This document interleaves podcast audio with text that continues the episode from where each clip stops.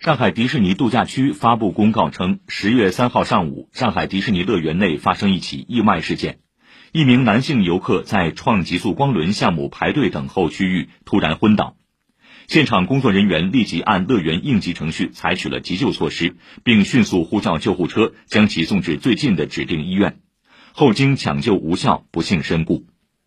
记者昨天从上海迪士尼度假区了解到，该名男性游客与一名女性朋友于十月三号上午前来上海迪士尼乐园。事发前在乐园仅游玩了不到两小时的时间。他们首先共同游玩了《加勒比海盗：沉落宝藏之战》，之后男性游客只身前往创极速光轮排队，在室内排队半小时左右，突然晕倒于排队等候区域。